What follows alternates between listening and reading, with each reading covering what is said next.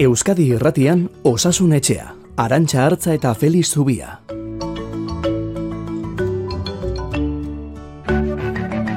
Kaixo, egun onda izuela denoi, zer modu zaudete? Igande goizonetan.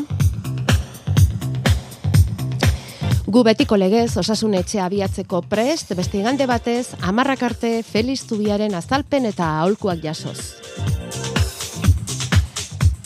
Donostia ospitaleko zainketa berezien saileko zerbitzu burua bera ongi dakizuenez eta azken egunok ez dira bat ere errazak izaten ari euren ospitalean. Donostialdeko esiko zuzendari gerentea Itziar Perez eta zuzendari medikoa Idoia Gurrutxaga kargu gabetu ditu osakidetzak, kontatu dizu egunez, erakundearen esanetan antolaketa arrazoiak direla medio, langilek jakinerazi dutenez osakidetzako arduradunen irizpidekin bat egiten ez dutelako. Kargu gabetzeak izan eta ordu gutxira jakin dugu Adolfo Begiristain kirurgia arloko zuzendari ordeak ere dimisioa eman duela. Hainbat edabidek zabaldu dute gainera Donosti ospitaleko arduradunen gandik dimisio gehiago ere etor daitezkeela. Gaiak eremu politikora ere salto egin du alderdi popularra gotzone sagarduiren agerraldia eskatzeraino. Eta ospitaleko atarian, ikusi ditugu ospitaleko zerbitzu buruak, kargu gabetuei babes emanez, eta euren desadostasuna adieraziz, donosti ospitaleko zerbitzu buruak taldean, tartean, ikusiko zenuten, Felix Zubia bera ere bai. Egunon, Felix. Bai, egunon. Zurrumbilo handia sortu da zuen ospitalean. Guk dakigula ostira laskeroztik. Zer modu bai. zaude, zaudete? Bueno, ostegunetik datorren kontua da, eta bai lertu lertu ostiralean lertu zen. E, guretzat egun gogor eta tristeak dira, baina ez noa gehiago esatera. Hendik uste hau ez dela lehi horretarako, eta bueno, prestatzen ari gara erantzun bateratu bat, e, bere garaian ba, salduko duguna, baina gaur ez noa gehiago esatera. Bueno, ba, respetatzen dugu, respetatzen dugu zure, zuen jarrera, erabakiak ere bai, eta, mm, bueno, ba, geldituko gara ondorengo egunetan etorlitezken albisten zain, jarraituko dugu gaia, dudari gabe, osasunari lotutako gaiak landuz segiko dugu guk hemen osasunetxean, besarkada bat, Feliz, e, pandemia garaian geundenean bezalako tristura eta ezina sortzen zaigu egia esan horrelako egoerak sortzen direnean, Eta esan dakoa, ba, osasunari lotutako gaiak landu ze segiko dugu, zuen gandik datozen berri hoien zain, eta saiatuko gara, ba, entzulen gandik jaso ditugun galderei kaso egiten, eta aktualidadeak utzi dizkigun beste gai batzuei buruzko azalpenak ematen.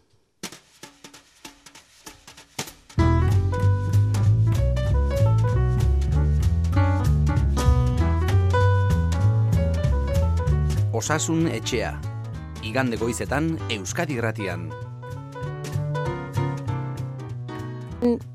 Agian gertatuko zitzaizuen azken aldi honetan farmaziara joan eta zeuon betiko botika falta izatea.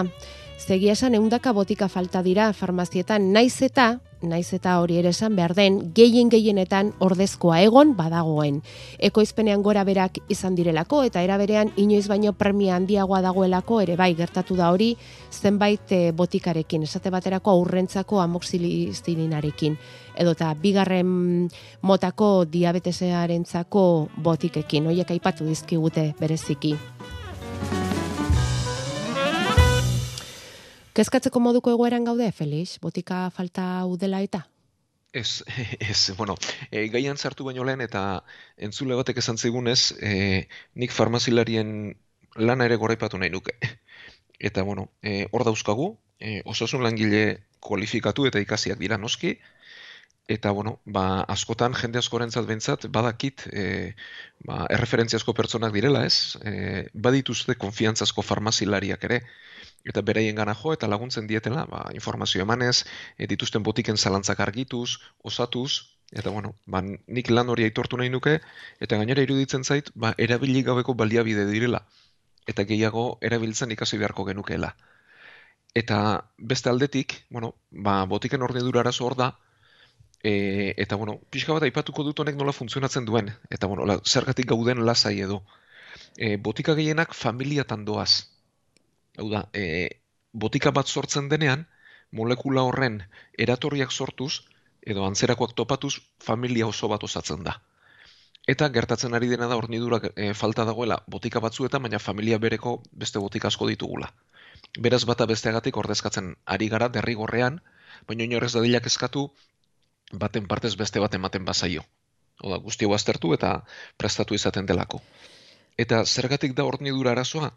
Bueno, ba, honetan ere mundu globalizatu batean bizi gara, eta behar bada azken laborategia egon liteke Europan edo Espainiar estatuan bertan, e, bueno, gure artean bizkaian ere badira laborategiak, eh? honetan diar dutenak, baina e, oinarrizko produktuak behar izaten dira lehen bizi, eta gero horiek batuta botika bera sortzen da. Eta oinarrizko produktu hauek, lehen gai kimiko hauek, e, gehien gehienak, ba, herrialde behartzuetatik datoz.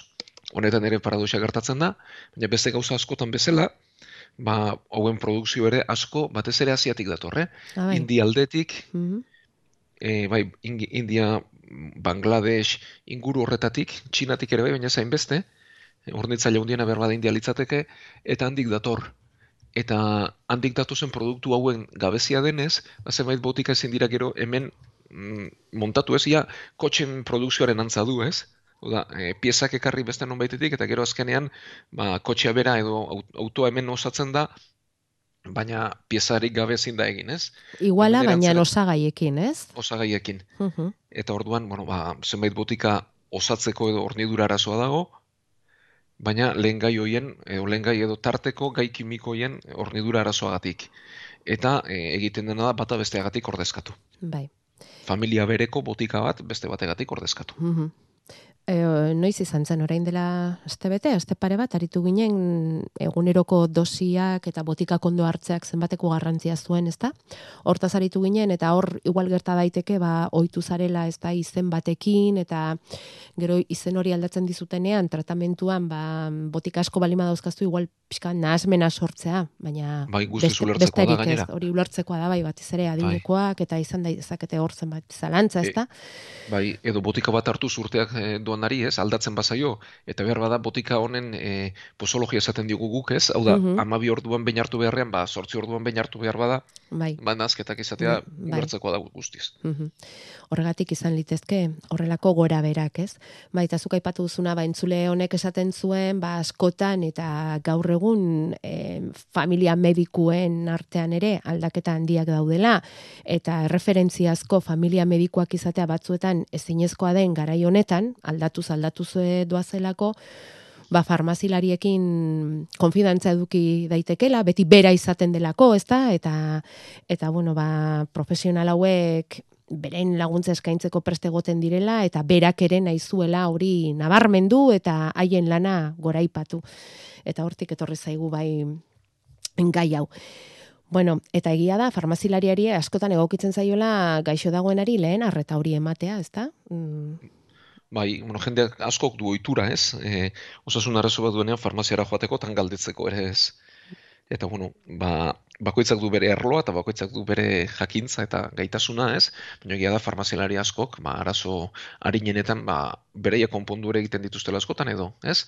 Eta beste askotan, ba, nola bideratu eta medikoaren gana nola bideratu, baina zein informazioarekin eta guzti hori lehendik lantzen digutela eta guk, ba, eskerrak ematea besterik ez daukagu. Batez ere, garai honetan hotza hasi da eta bukiak, ez badira hemen.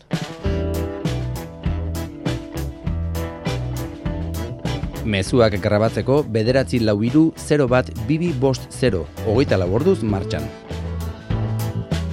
Udazkena bere gordinenean sartu da, negu giroa ere etorri zaigu, eta ez dakit, e, ez dure inguruan somatu duzun, Feliz, baina guk bai, jende asko daukagu, katarro handiarekin, sukarra ere bai batzuetan, ez du mukiak, gripea iritsi da bere gogorrenean, edo...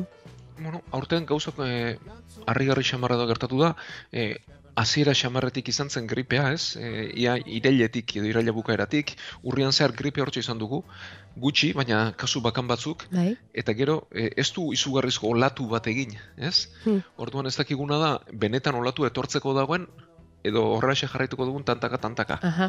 Baina egia da arnazketa virus asko dauzkagula inguruan. Bai, asko. Bai. Bai. E, bai gripea, baina bestelako virusak ere. Mm Bueno, gaur sortzi aipatu genuen, ez? Arnazketa virus sensitiala, bronkiolitizak bai. eragiten dituena eta virus asko eta asko ditugu, ez? E, azken urteotan, ba COVIDaren aurkako neurriak hauek ere geldiarazi zituzten eta orain berriz, ba neurri horiek gabe hortxe ditugu, asko ditugu eta gaina era berean asko. Ja, eta honelakoetan Feliz, e, gertatzen da zalantza sortzen da noiz eh, noiz joan medikuaren gana edo o noiz pentsatu daukadan kuadro hau neure kaxa etxean senda dezakedala, ez? Non Bai. jarri dezakegu agian sukarra izan daiteke, Hori baino gehiago bi, bi kontutan Bota. begiratu beharko genuke. bai. E, batetik, pertsona horren oinarrizko osasuna zein den. Mhm, Hau da, gaixo kroniko bada, bai. ez bihotzeko arazoa baditu biriketakoak, giltzurrunekoak, hauek azkar jotea komen izaten da. Kon, horren kontrolere egiteko ze askotan, e, arnazketa infekzio hauek azpiko gaitz hauek deskonpentsatzen dituzte, Mhm, ez? Eta asko larritzen dira. Beraz, hori bat. Eta bestetik bestela, e, gaixotasun berezirik ez badugu eta gure osasun egoera orokorra ona bada, e, mugalegoke arnaz estuan. Vale. Edo iraupenean. Hau da, bi hiru eguneko sukarra normala da, hirugarren handik aurrera ez, Vale. eta gero bestela arnaz estua saltzen baldin bada, hor bere alakoan. Vale. Aholku orokorroiek hartuko ditugu orduan kontutan. Eta entzule badaukagu galdezka, e, bat ere txertatu ez dena, ze esan behar dugu era berean e, osakidetzak griperen kontrako kanpaina luzatza erabaki duela, eta hil honen amaiera arte izango da aukera txerto hori hartzeko gripearen kontrakoa hartu ez dutenak, eh? betiko zortzi asteak luzatzea erabaki dute, eta eta entzule badaukagu esan ez ez dela bat ere txertatu, ez gripe eta ez e, koronavirusaren kontra. Irurogeita zazpi urte dituela, eta, bueno, ba, aspaldian egin gabeko galdera, komeni zaitala ez, txarto hauek hartzea, Feliz. Eta muga-mugako adinean daukagu.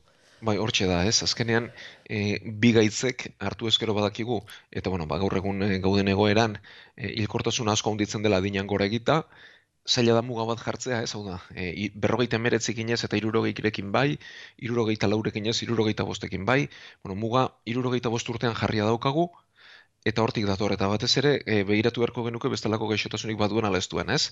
Ze arriskuak asko handitzen da, bestelako osasun arazo bat baldin badago oinarrian, em, bronkitis kronikoak, diabetesak, zirkulazio arazoak, minbiziak, immunitate arazoak, gaixotasun autoimmuneak, alakoren bat badu dudari gabe bai. Eta gainontzean osasun egoera ona izan da ere, bueno, ba, muga mugan dagoen pertsona bat da, aholkua bere zirurogeita bost urterekin dago, eta berak ikusi dezala ez, zer egin.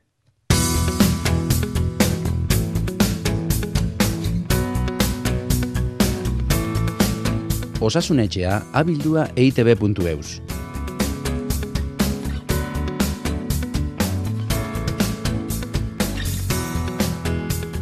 Zuen kontsultak idatziz, edo ahotsez, edo whatsappez, edo erantzun gailuz, nahi duzuen bezala.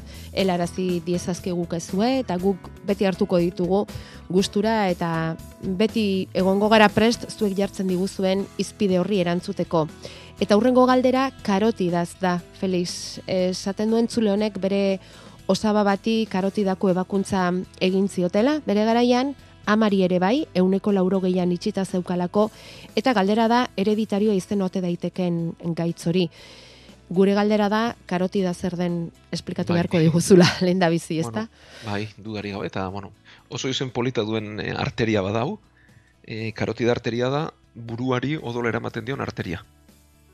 Lepotik eta batez barna. ere garunari, hori da, orduan, e, bihotzetik ahorta sortzen da, ez? Lehen tutu handia eta tutu hortatik eta irten eta bere alakoan, ba, beste bi tutu handi sortzen dira, beso eta bururako, beraz bi art, karotida arteria ditugu, eta hauek dira, ba, aurpegiari, buruari eta bat, bereziki garunari odola ematen dioten arteriak.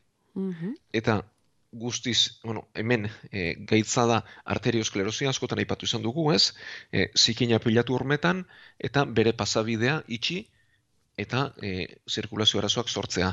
Eta karotidaren e, buxadurak edo itxierak duen arriskua da, ba, hortik e, puskak askatu eta garunera joan eta iktusak garatzeko arriskua. Odol bildu Eta modukoak. normalean- Barkatu? Odol bildu modukoak dira. Hori da. Mm. E, bueno, egiten dena da, e, ba, bihotzekoa sortzen duten bezala, ez? Eta horri, e, hor, e, buruan gorago gertatu ezkero, iktusak ere sortu litezke. Bueno, kasu, kasu honetan, arteria handia da, karotida, eh? Karotidak e, diametro handia du, eta bertan, horman, zikina pilatzen joaten da, zikin horrek, e, guk ateroma plaka esaten diogu, batez ere koipea kolesterola du, baina baita ere, e, plaketak eta antzerako gaiak ere hor pilatuta eta masa antzeko e, zikin bat sortzen da, Bai? Eta hori guzti zisten denean, alde batetik, bere hartako buxadurak ere sortu lezake garun guztiko odol falta, baina horretaz gain, eta desentetan gertatzen dena da, hortik pusketak askatu, eta gainera guruntz, e, baguk enbolo esaten dioguna sortu ez, hau da, e, tapoi utxo bat askatu, bai. eta horrek itxilezake e, garunean ba, odole maria, eta iktuz bat sortu dezake. Mm Orduan, behin, e, buxadura, bueno, harina denean, e, azido azetil salizilko erabiltzen da, aspirina, beste zirkulazio gaitzetan bezala, eta larriagoa denean ebakuntza egiten da. Bai. Orduan, kontuan eki behar duguna da, gaitza ez dela karotidak istea bakarrik, arteriosklerosia dela. Da, gorputzeko arteriak orokorrean isteko arriskua. Eta hor badira faktore batzuk erentziazkoak direnak, eta beste batzuk berriz norberari dagozkigunak. E, zirkulazioetako beste dozein gaitzetan bezala. Orduan, e, erentziazkoak izaten direnak, batez ere kolesterolei lotuak doaz. Oda, kolesterol mailak euneko laro gehian edo erentziaz dator, eta, eta euneko hogei bat geure bizioiturei lotuak gehienok ba, kolesterol maila normaletatik abiatuta, ba, gain pixua harik eta fizirik horik eza eta e, likadurari lotuta, kolesterol maila altuak izan ditzakegu, baina batzuk erentziaz eta oso gazterik izan dezakete kolesterol altua. Eta ala bada, ba, botika hartzea komen izaten da, eta hori zaintzea komeniko litzateke. Eta gero badira bestelako arrisku faktoreak, hauek ez hereditarioak. Ez? E, bestela zaindu beharko genituzkenak eta gure bizioiturei lotuak. Tentzio altua, azukrea, kolesterola berriz, tabakoa, gainpixua, ariketa fizikorik ez egitea, eta bueno, bereziki hori zaintzea komendatuko geniek entzule guztiai, eta etxean horrelako arazoak dituztenei ba gehiago.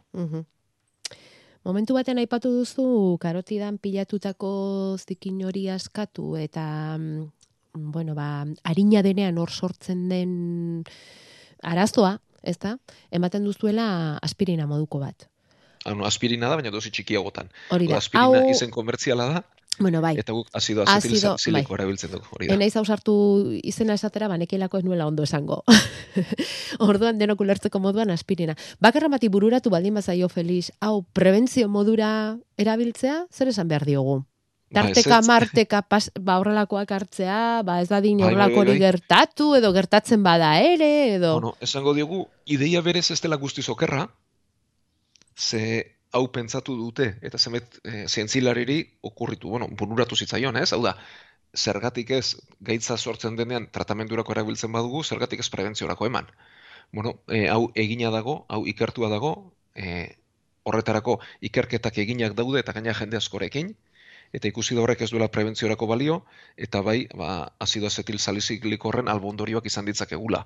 Urdaileko eta giltzurruneko arazoak bereziki, beraz, norberak eta arazorik izan gabe prebentzio moduan ez dezala hartu.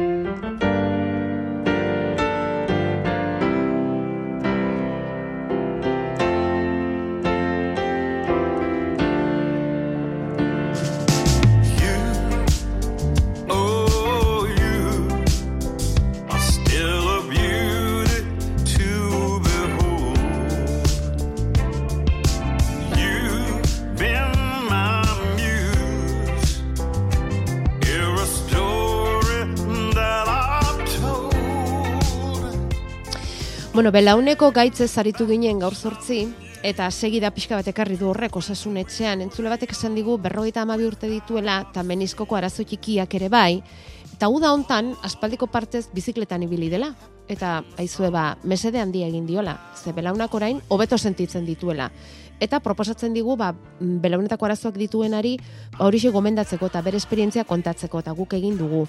Ze izango da hori Felix belaun inguruko giarreak indartu egin dituelako eta agian bai. giarroiek indartzearekin belauna bera ere finkotu egin delako pixka bat? Hori da, bueno, pentsatu behar dugu belaunean, ez, e, dauzkagula lotailuak eta barruko egiturak, baina kanpotik, magiarren tendoiak eta txertaketa dauzkagula. Eta bizikletan dira ibilita egiten duguna da alde batetik belunari pixurik emanez, beraz, belaunaren ariketa egokia da, eta era berean batez ere, ba, istarraren aurreko giarra muskulu indartzen dugu kuadrizepsa, eta kuadrizepsak aurretik ba, hor badu ezurtxo batez, e, belaun ezurra edo errotula dena, eta hori belaunaren aurrealdean txertatzen da. Eta kuadrizepsen do batek, ja, belaunari egonkortasuna handi ematen dio. Vale. Horregatik, agian, ba, bizikletan ibiltzak, mesede egin guztion.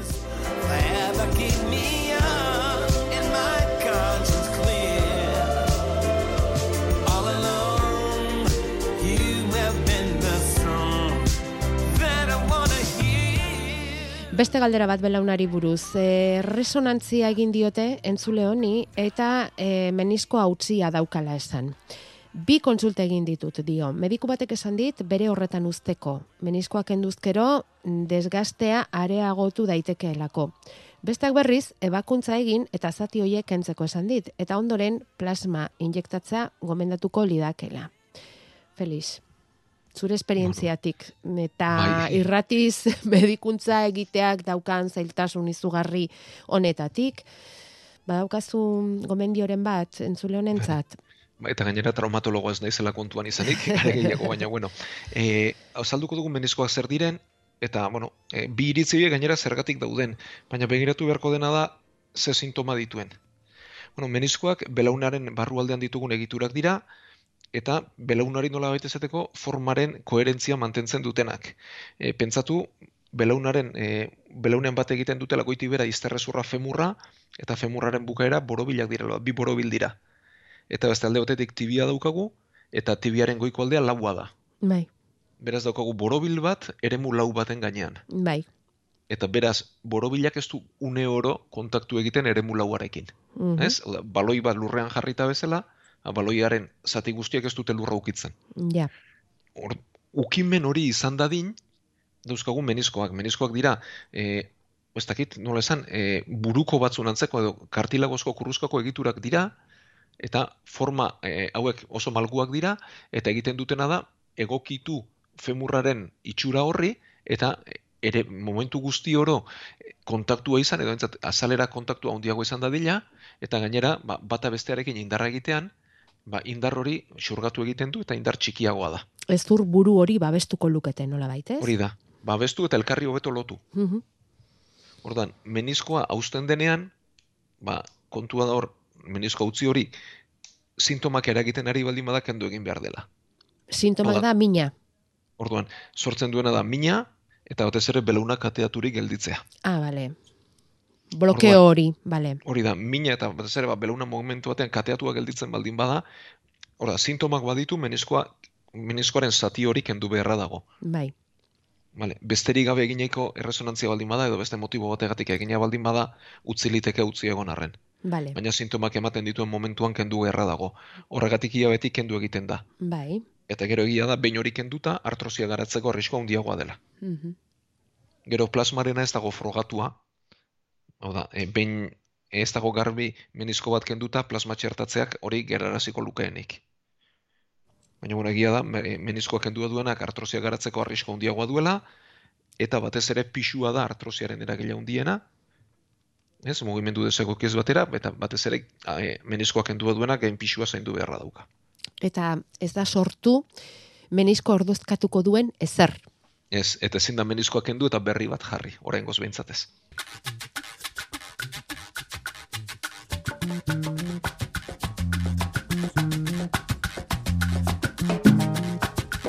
Alergia ote da, ala ez ote da. Piztenatik bueltan doministiko pilu bat egiten dut eta sudurra izaten dut apur bat haunditua bezala.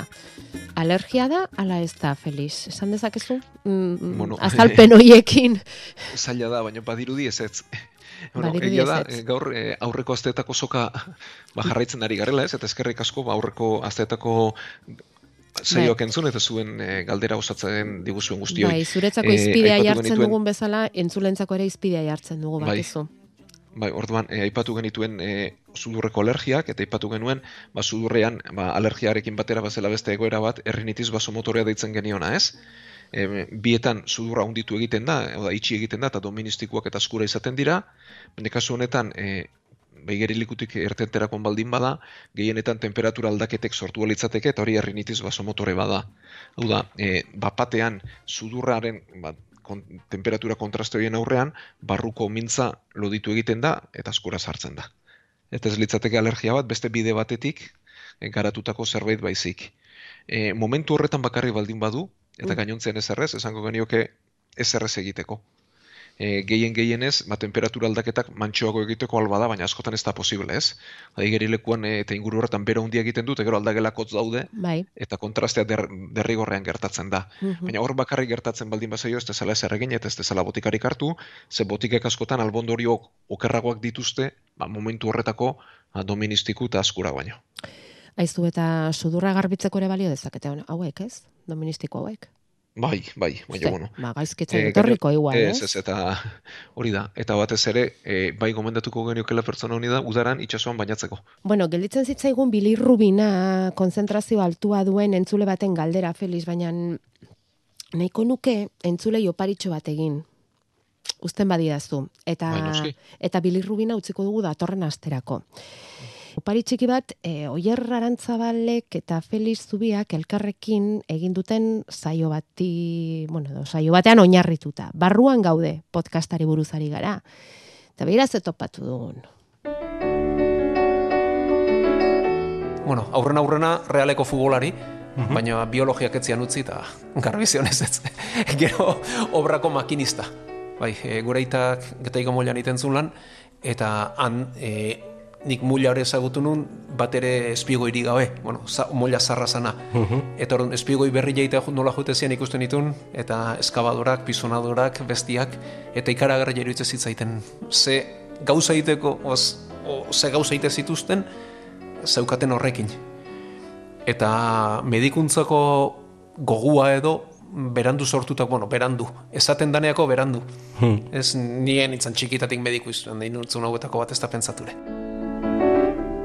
Geure buruai jartzen dilaun aurreneko neurria da guk ez tegula inor salbatzen eta guk ez tegula inor sendatzen. Eta gugatik ez dela inor hiltzen. Hau da, guk lana hori bai aldik eta ondoen egin behar deu, eguneratute egon ikasite egon gogua jarri lan alik eta xuxenen egin eta emaitza ez dago gure esku.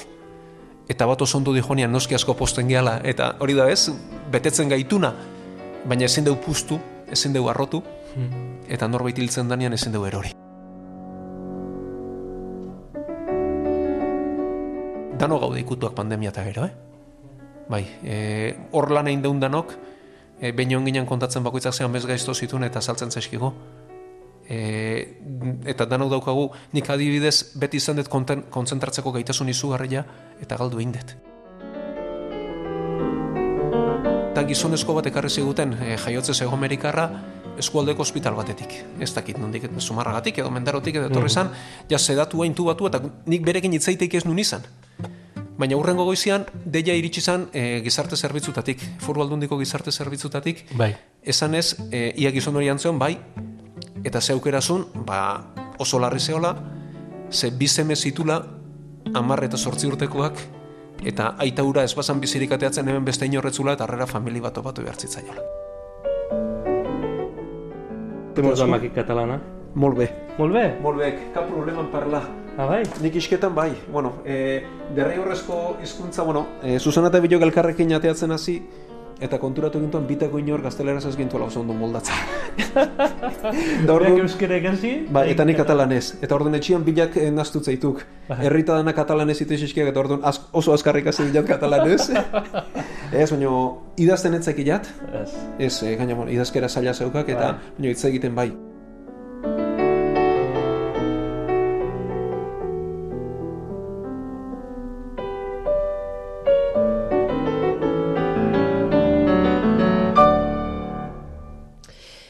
Feliz Zubia eta Oier Arantzabal, osasunaz, amarreko handian, EITB-ko podcastean, barruan gauderen irurogeita zazpigarren atala osatuz.